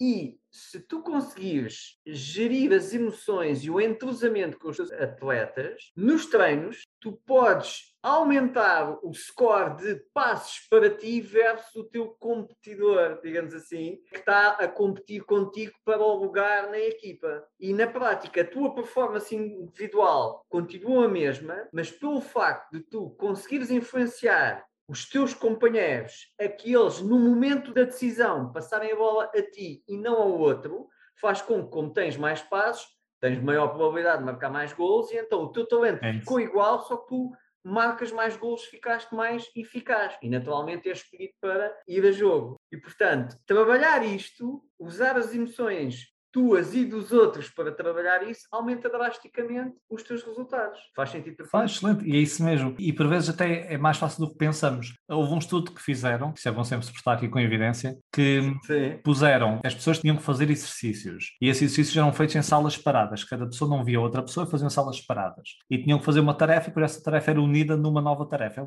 quase como, digamos, o desporto coletivo. Cada um faz a sua parte, mas no fim dá uma parte total. E a, a diferença era, eles tinham que verbalizar como eu, eu fiz, eh, cada um dizia eu, eu fiz, eu agora coloquei desta forma, eu agora. E depois compararam quando as pessoas diziam nós. Então, quando eram nós, as pessoas comunicavam só ouviam por rádio, por intercomunicador. Quem verbalizou nós, eram as mesmas tarefas, pessoas aleatórias, produziram mais e sentiram-se muito mais, digamos, ligadas com a equipa. Estavam a fazer a mesma coisa, mas verbalizavam nós. Parece aquele sentimento de identidade. E acho que quem nos ouve já passou por isso. Eu lembro, eu passei por isso, de, de meu, um dos meus diretores. A equipa conseguiu atingir os objetivos, veio o diretor regional lá à nossa agência, ao nosso departamento, e depois estava a falar, e o nosso diretor, estava a equipa toda, e o nosso diretor acima de nós, a dizer assim: sim, sim, eu consegui atingir os objetivos, e ficámos todos. Ah, porque era um trabalho de equipa, então o eu ou o nós muda toda a diferença. Por vezes basta verbalizar isso que já gera uma emoção diferente. Então, por vezes é mais fácil do que pensamos. Uhum.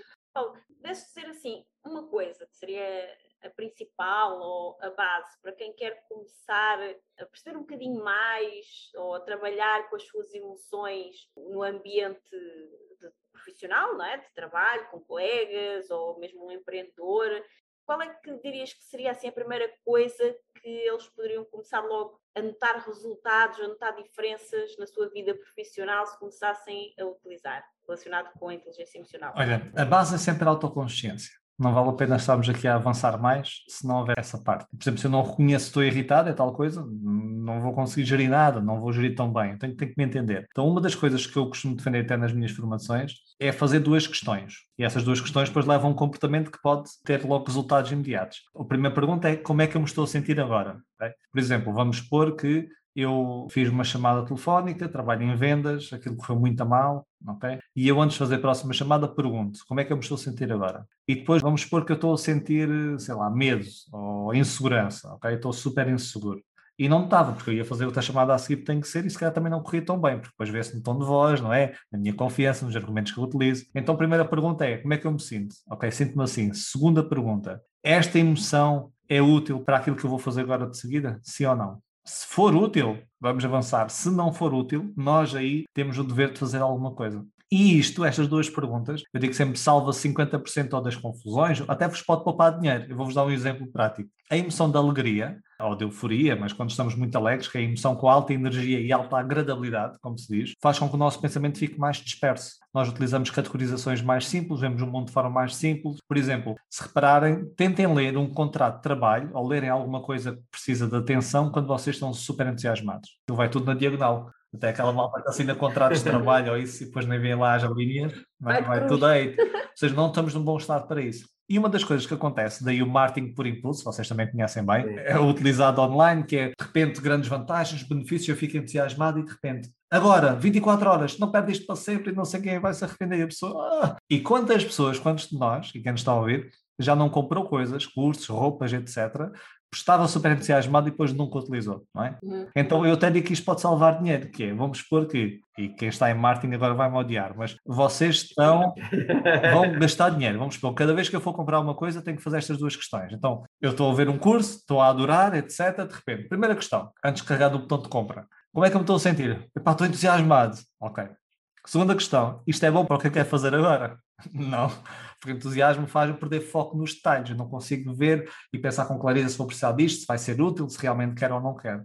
Então, o que é que eu vou fazer agora? Então, se eu puder esperar, é tal coisa, se calhar, para o dinheiro, que depois, se calhar, afinal, não quero isto. Da mesma coisa quando eu estou irritado de entrar em casa. Uhum. Ok? Primeira pergunta, como é que eu estou? Estou irritado. Segunda pergunta, isto é bom para o que eu quero fazer agora? Se o que eu quero fazer agora é interagir com a minha família, a irritação não é boa. Então, eu vou ter que tomar uma decisão. E a partir daí, com base no contexto e em vocês, há decisões que podemos tomar. Por exemplo, estou irritado a entrar em casa, se calhar vou para o carro ouvir uma música, se eu não estou de carro vou dar uma voltinha ao quarteirão, e se eu não puder fazer nada disso, uma estratégia que eu também utilizo cá em casa é, eu estou a entrar em casa e digo assim, olha, hoje foi daqueles dias para esquecer, ok? Dá-me só 10 minutos. E outra pessoa já sabe, nem diz nada. E eu vou uhum. e uso os 10 minutos para, digamos, pôr uma emoção mais favorável.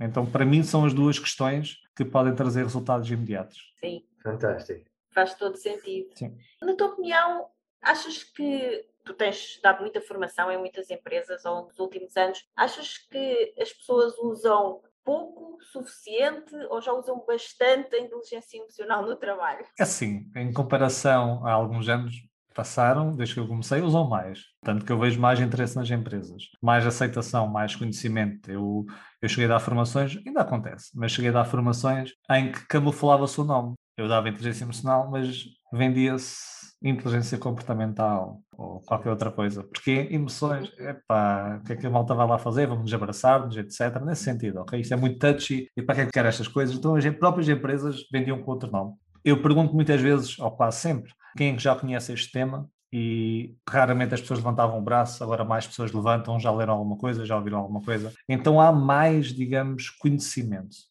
Agora, também uma coisa é conhecimento, outra coisa é a aplicação do conhecimento. Exatamente. E continua a haver muita ideia das formações rápidas, curtas, e faz sentido em termos de orçamentais, em termos de férias, conjugar tudo, não é? Mas ainda se vê muito isso. Então a aplicação em si ainda há muito pouco. Agora, eu sinto, pelo menos da minha parte, que há mais do que havia há seis anos atrás, há sete anos atrás. Acho que há uma evolução. Lenta, mas acho que há uma evolução. Mas começa muito por isso que tu acabaste de dizer agora, que é se calhar já não se vê tanto, mas no início tu notavas que as próprias empresas mudavam o nome à tua formação. Ou seja, o sentir emoções, que é uma coisa completamente natural, é biológica, é natural do ser humano. Se nós não somos ser humanos se não sentirmos emoções, é completamente colocado de parte como uma coisa totalmente negativa, ao ponto de tu já sabes que é importante, porque estás a ter problemas na empresa e já percebeste que é devido ao comportamento das pessoas por causa das suas emoções, mas ainda assim não vais dar-lhe uma formação de inteligência emocional, vais-lhe dar uma formação comportamental ah, está, qualquer. Porquê? Porque eu não vou estar a gastar dinheiro com isso para ensinar às minhas pessoas emoções, qualquer. Eu vou gastar dinheiro é isso, ensiná-los a comportarem-se como deve ser, não é agora a gastar dinheiro em ensinarem-se a gerir as emoções deles. Isso faz parte da obrigação deles, é o que é. Não, e havia muito essa parte camuflada. Eu também noto uma coisa, acho interessante, como agora há mais formação nesta área. Recentemente eu comecei a trabalhar com uma empresa, já fizemos várias coisas, mas a primeira chamada da diretora dos recursos humanos, e eu gostei muito, foi muito objetiva, nem foi comigo, foi com a minha equipa, depois é que eu falei com ela mais à frente, que era, olha, nós tivemos uma formação em inteligência emocional, correu muito mal. Okay? Porquê? Não é que todos, aí o Paulo é muito bom, os outros não, não é, não é por aí é, por vezes, como é um tema que está a ficar quente e sexy, muitas pessoas utilizam também, da mesma forma que metem um nome diferente para eu entrar com as emoções lá para dentro, há pessoas que metem este nome para dar outras coisas, não, não é isto, não tem nada de ciência por trás, isto é uma coisa que é estudada, investigada. Uhum. Então começam com coisas muito, com o respeito que há, logicamente, que eu respeito e também gosto de algumas áreas, muito touchy, em ambiente corporativo, em que as pessoas então, por exemplo, neste caso era uma grande empresa tecnológica, ok? Muitos informáticos e engenheiros, então ainda há mais aquela, um olhar mais objetivo sobre as coisas, que é o olhar que eu também utilizo até muitas vezes nas minhas formações. E foi muito, digamos, touchy. Então o que é que eu vejo agora também a aparecer? É uma segunda onda de formações nesta área que realmente desvirtua Sim. muito o que é isto, a inteligência e as empresas começam a ficar também de pé atrás porque não sabem qual é o tipo de entrega que vai existir. Ok? Percebem? Então parece está aqui a inverter um segundo processo. Além de ser esta ideia das emoções que ainda está muito instalado, que é uma coisa que não se deve falar, tabu, touchy feeling,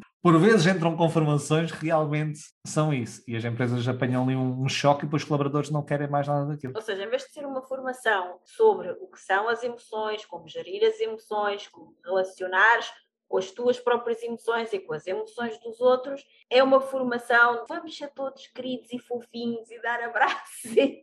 Por exemplo, é, mas com respeito com isso, e tocar em temas que não são, é, é isso mesmo, sempre temos que ter amigos, temos que... Sim. Isso, claro, mas, ou seja, nada científico. E as empresas, no mundo corporativo, nós temos que ter uma visão, e, e que eu respeito muito, uma visão muito científica da coisa, porque as pessoas estão ali, precisam de ferramentas, precisam de entender o comportamento humano, e esse desvirtuar também eu acho que não está a ajudar muito, digamos, a, a que este tema ganhe, digamos, ainda mais credibilidade. Parece que é. Não havia credibilidade, por todo o contexto, como disseste muito bem, Sónia, cultural que existia. Começou aqui a haver uma luta conjunta de várias frentes, investigação a vir ao de cima, pessoas a querer se informar mais, ok. E agora, de repente, torna-se um tema quente e vai tudo e mais alguma coisa lá para dentro. E agora tem que se começar outra vez, por outros motivos, a credibilizar novamente este tema e o tema das emoções. Sim, ainda por cima em empresas, como tu falaste, altamente tecnológicas, onde à partida acho que não é preciso ser sim, nenhum cientista, um gênio, para perceber que as pessoas que trabalham nesses ambientes são altamente analíticos, racionais, lógicos. É? Portanto, e vai ao encontro do feedback. Não deixam de ter emoções por isso, todos nós temos emoções, basta ser humano para ter emoções, sim, sim, mas sim, é uma pessoa que analisa tudo ao detalhe, que quer saber números, quer saber dados, quer, quer saber o fundamento. Quer saber o fundamento. É e isso é que é importante para essas pessoas. É? Então, yep, se tu yeah. não dás esse fundamento e depois queres lhe dar só a parte touchy, como tu falaste, não é? Vamos aqui todos agora dar abracinhos e ser fofinhos e ser amigos uns dos outros. Sim. Com base em quê? Porque tu disseste. Mas é, isso, é tal coisa que é importante, mas é o tal feedback, o que é que as pessoas esperam, não é? o que é que as pessoas querem, com base naquilo que, que é o tema e respeitam do tema. Exato. Então é, pronto, é, é o caminho que há agora, mas resumindo até a tua pergunta, sim, trabalha-se mais, tanto que há mais pedidos nesse sentido, aplica-se mais, mas ainda aplica-se pouco. Ainda há muito a fazer. Ah, ainda há muito a fazer. Até porque depois também acredito eu que existe a questão que é o, o conceito de inteligência emocional, conforme tu disseste, está a ser um tema sexy atualmente. É. E então é interessante, na parte da área de recursos humanos, querer contratar formações nesse sentido. A questão é até que ponto é que as áreas de recursos humanos sabem de inteligência emocional o suficiente para conseguir separar um bocado o trigo do joio. Ou seja, conseguir contratar alguém que realmente está a fazer formações de inteligência emocional com fundamento científico versus alguém que está a fazer formações de inteligência emocional do conceito vamos ser todos amigos, porque empresas onde somos todos amigos têm melhores resultados e com aqueles chavões que nós falávamos Sim, anteriormente. Sim, nada contra esse tipo de formações é que estávamos aqui a dizer há pouco. Tudo se aplica em cada contexto, ambiente, em cada contexto. contexto. É. Só que no empresarial isso não é esperado. Porquê? Porque há um investimento feito, qualquer empresa faz um investimento com o objetivo de dar um retorno. E, portanto, esse retorno tem de ser mensurado. E, portanto, uma formação baseada naquilo que eu acho, no ramo empresarial, não funciona tão bem. É. Porque aquilo que eu acho, quem sou eu, não é? Aquilo que eu acho, tu não concordas com aquilo que eu acho, vai dar uma discussão. Se aquilo que eu estou a, a dar formação tem fundamentos, Sim a discussão já é diferente. Sim, disseste, é? deste um, to um, toque interessante, que é o achismo, e por vezes corremos o risco de dizer coisas que não são reais, acontece, que inspiramos apenas na nossa... Só porque funcionou bem é isso, nossa, não quer é isso, a nossa experiência individual ou no senso comum, e por vezes o senso comum não é assim tão comum, e é isso que temos que entender, e por vezes corre mal essas coisas. Eh, em termos dessa pergunta que fizeste, Presidente dos Recursos Humanos, por vezes eu entendo que no dia-a-dia -dia, por exemplo, um dos padrões é pedir orçamentos, se calhar algumas empresas escolhem o orçamento mais adequado e fecham. E muitas vezes podem não conhecer o trabalho, acontece. Eu tive já empresas que fecharam o uhum. trabalho rapidamente, eu não sei se me conheciam ou não, ou se tinham visto o meu trabalho ou não, contrataram, e tem outras que realmente pedem até para quando é que vou dar formações para poderem participar e assistir, pedem se têm vídeos para verem os vídeos, etc. E acho que esse é o caminho, ou seja, quando não, ou conhecemos já o trabalho, ou se não conhecemos, pedir para entender o tipo de discurso, porque no orçamento aquilo não vai estar lá espelhado nós não conseguimos ver. Acho que essa parte é pertinente e é importante nós sabermos o que é que nos espera, porque até podem querer outra linha, por exemplo, podem fazer um team building e quererem alguém ali apenas para entrosar mais ali as pessoas, né? para tornarem ali um ambiente mais uh, ali mais unido e não querem tanto ali, se calhar, uma fundamentação e ali uma coisa mais formativa. Então temos que adequar ao contexto. Exatamente, é o que estávamos a falar. É isso. Tem a ver com o contexto. É, acho, é importante saber o contexto. É, é importante conhecer, é, é, como tudo, não é? É importante conhecer e para conhecer tem, é fazer perguntas. Outra coisa muito interessante para conhecer é lerem o teu livro, que é a Bíblia da Inteligência Emocional em Português, que eu comprei quando ele foi lançado, aliás, não fui eu que comprei, foi a Sónia que o comprou, porque foi no teu lançamento, e que eu devorei o livro e que ah. sugiro vivamente. E aqui a questão que eu tenho agora para ti é como é que foi para ti escrever esse livro? Porque ele é literalmente, quem tiver a oportunidade de ver e eu sugiro vivamente que o compre, é uma Bíblia. Portanto, não são aqueles livros de cabeceira de 150 páginas. Sim, é... aliás, o livro chama-se Inteligência Emocional, uma abordagem prática. É isso. Portanto, uma abordagem prática tem 330, acho páginas, então podia ser maior. Mas sim, sim, como é que foi escrever o livro, é isso? Exatamente, como é que foi escrever o livro? Porque não se escreve um livro de 330 páginas, vou explanar aqui umas ideias, ou eu sei que é importante para a minha carreira escrever um livro, então vou editar um livro. 330 páginas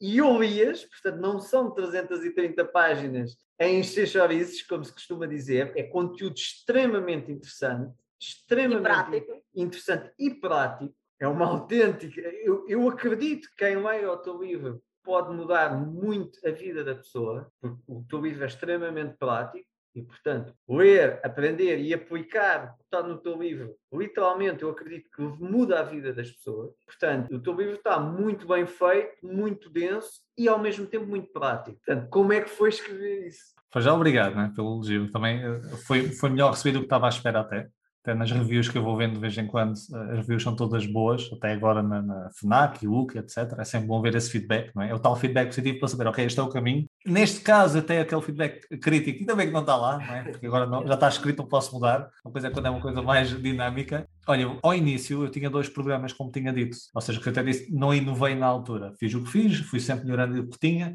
eu tinha um workshop, o tal workshop que lancei ao início, logicamente ficou completamente diferente ao longo do tempo, e tinha um curso de dois dias que era o treino avançado. Na altura era treino avançado, depois mudou para nome para curso avançado e agora foi extinto, porque presencial não existe. E na altura esse curso começou a ter muito bom feedback. E eu queria chegar a mais pessoas, e já fazia muitos quilómetros, então não dava para estar em todo lado. Então decidi, olha, vou escrever um livro, para estar mais acessível às pessoas.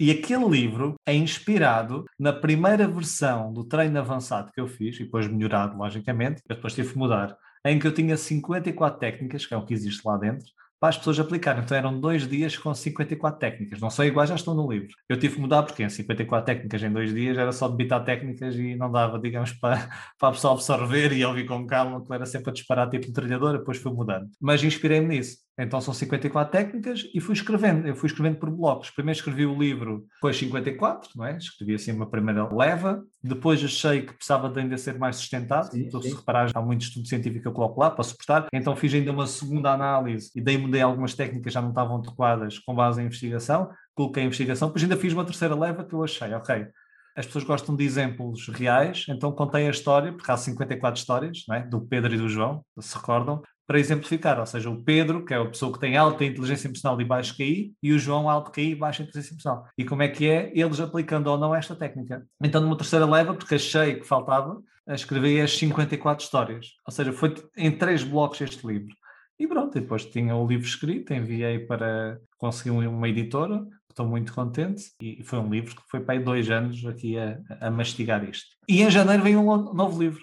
Novidade. Uau, conta-nos tudo, novidade. O livro é Gerir Emoções, um guia prático. É só sobre gerir emoções, que é a parte que, que as pessoas mais pedem.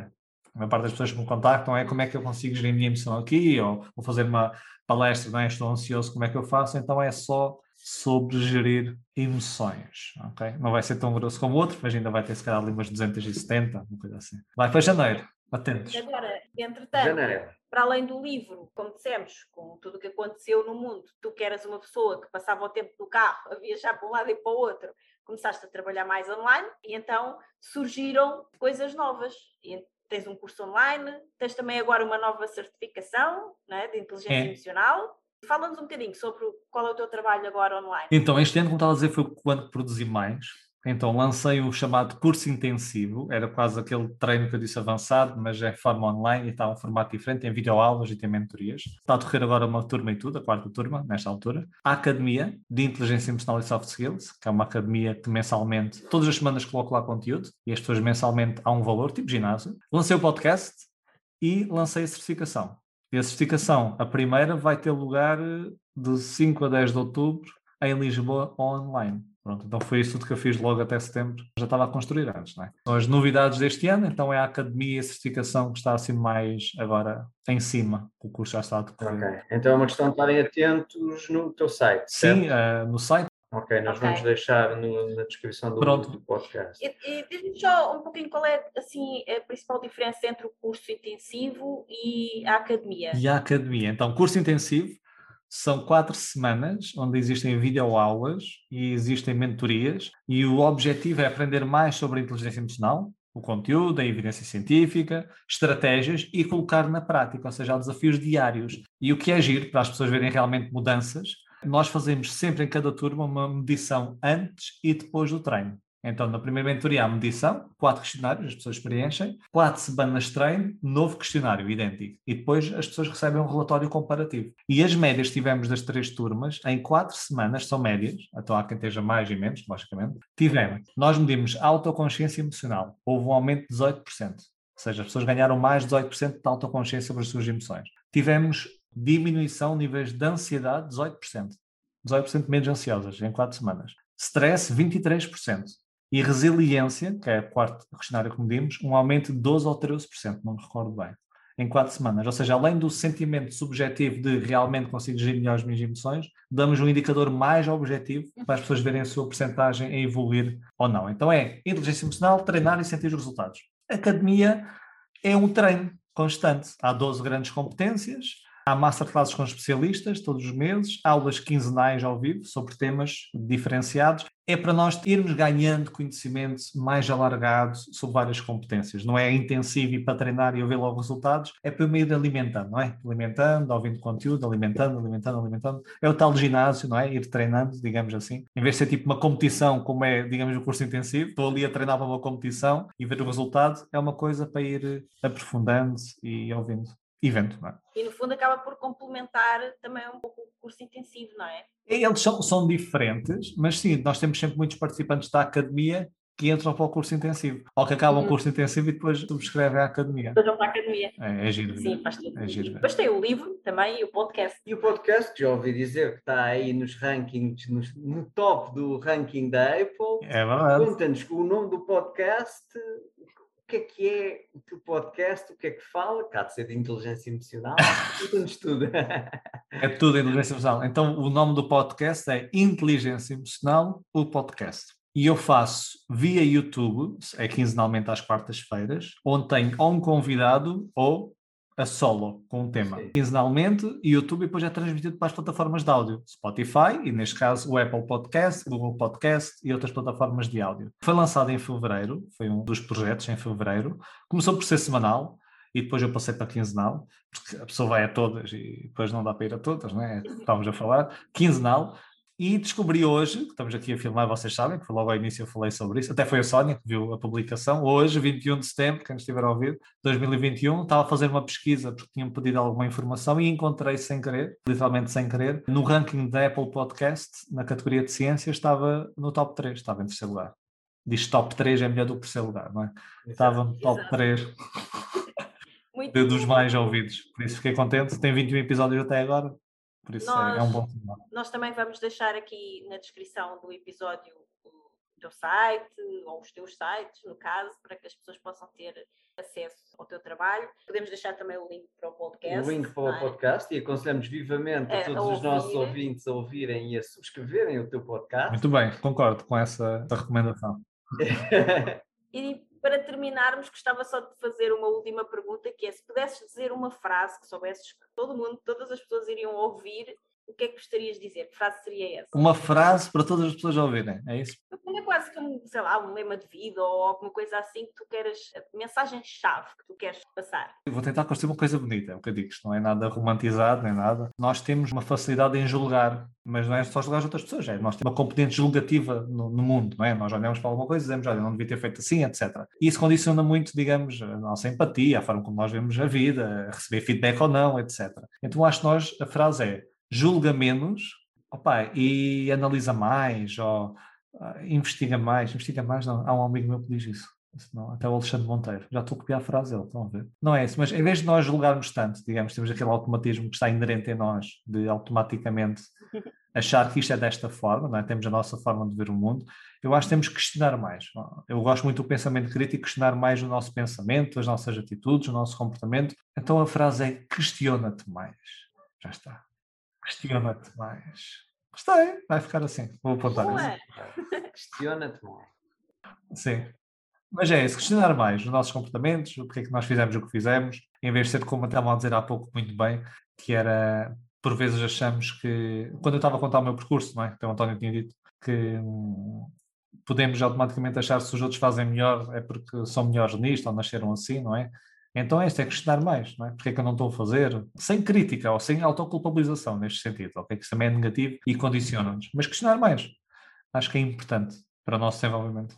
Porque muitas vezes, antes de questionar, nós partimos logo até para esse auto-julgamento eu não consigo fazer isto, ou eu não sei como melhorar nisto, ou eu não sou bom nisto, e depois ficamos ali empacados com pena de nós mesmos, né? e isso não nos ajuda, isso gera emoções, e essas emoções, conforme tu disseste, antes de falar com alguém, antes de abrir a porta, quando chegas a casa, antes de fazer qualquer coisa, como é que eu me estou a sentir? Esta emoção que eu estou a sentir agora vai ser útil para o que eu vou fazer a seguir? Se sim, ótimo, avança, se não, faz qualquer coisa que te permita mudar a emoção, não é? É, é esse questionar, é isso mesmo, ou seja, em vez de ter os pressupostos base e avançarmos com eles e nem sequer pensarmos, é questionar mais, pensar mais um pouco, refletir mais, até o António estava a dizer ao início até do, do podcast, né? antes de estarmos aqui ao vivo, essa necessidade que nós temos de ter, eh, ou que devemos ter em refletir mais, não é? Refletir mais em nós, acho que é um pouco por aí questionar mais comportamentos, atitudes, emoções, acho que é melhor do que assumir que é desta forma. Já agora, e é muito giro ver a investigação recente sobre as emoções, que até vou falar disso na certificação, mostra que parece que é mais importante aquilo que nós acreditamos sobre as emoções do que realmente o que as emoções fazem. Uhum. E é impressionante, ou seja, a crença que nós temos sobre as emoções tem um papel determinante. E o que uma investigação mostra é, por exemplo, vou dar um exemplo. Se eu considerar que as emoções não são geríveis, controláveis no sentido de eu consigo gerir, se eu achar que as emoções tomam conta de mim e fazem o que querem, que há crenças nesse sentido, então elas vão tomar mais conta de mim e fazer aquilo que querem. Porquê? Porque se eu acreditar dessa forma, eu vou investir menos esforço em tentar mudar a emoção. Ou quando tentar mudar a emoção, o esforço vai contra alguma barreira, não é? Vou sentir alguma frustração e desisto automaticamente, porque realmente afirma aquilo que eu acreditava anteriormente. E se eu acreditar que as emoções, que eu tenho o poder de mudá-las, eu vou investir mais esforço, vou tentar mais vezes. Então parece que estes pressupostos básicos que nós temos são muito perigosos por vezes, porque assumem alguma coisa e nós não vamos questionar esse pressuposto. E esse pressuposto torna-se verdadeiro por si só. Então acho que este questionário é muito importante. Sim, eu acredito também que sim, e queria só aqui fechar com uma coisa, que é, adorei isso que tu disseste, questiona-te mais, e questionar-te mais vai-te levar a uma coisa que é fundamental, que é a fazer uma autorreflexão, fazer um raciocínio, o que nos leva para a lógica, outra vez, para o mental. Então, para fechar um podcast de inteligência emocional, eu gostava também de deixar aqui a abertura para, para além de te perguntares mais, permite-te emocionar-te mais. E quando eu digo emocionar, não é ficar tipo a chorar quando vês um filme, não, não é nada disso. É permite sentir as emoções que já estás a sentir, em vez de as estares a engolir, que é o que nós fazemos muitas vezes, e depois elas controlam-nos, como tu estavas a dizer agora muito bem, é permitir-te sentir o que estás a sentir. Só isso. É um bom começo. Mas é boa. Devia ter dito essa frase. Só. Met, met, met, metam a, a minha voz na Sónia e fechem com ela. então, pergunta-te mais e emociona-te mais. Espetacular, bela conjunção.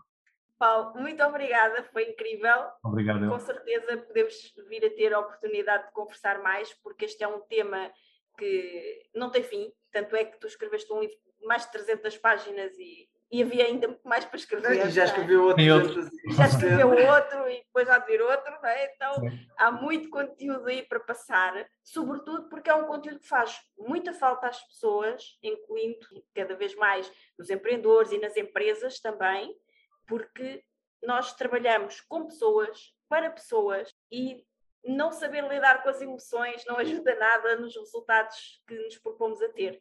Então, acho que é sim fundamental, é a mentalidade que nós temos em relação àquilo que fazemos e as emoções que nós estamos a sentir e que acabam por nos condicionar a fazer determinadas coisas e depois a ter determinados resultados. Então, há muito para explorar e com certeza vai ser um prazer voltar a, a falar contigo no futuro para aprofundarmos mais aqui na questão da inteligência emocional. Obrigado. Um beijinho, um abraço. Até Adeus, um abraço. Obrigada. Muito obrigada por ouvir o episódio de hoje. Se gostaste do que ouviste, certifica-te que nos dizes isso deixando-nos a tua avaliação e o teu comentário, porque a tua opinião é mesmo muito importante para nós. Estamos em todas as principais plataformas de podcasts. Lembra-te de subscrever o podcast para receberes automaticamente os próximos episódios. E se fizer sentido para ti, partilha-o com quem mais gostas. Também podes ouvir os episódios no nosso site em liberdade2.com. Para saberes mais sobre nós, acompanha-nos nas redes sociais. Encontra os links na ficha técnica do podcast. E se ainda não estás na comunidade de gente livre, entra agora em liberdade2.com/grupo. Nós adorámos passar este tempo aqui contigo e mal podemos esperar por te encontrar aqui no próximo episódio. Até lá, desenha o teu estilo de vida, compromete-te com os teus sonhos e agarra a tua liberdade. Até lá!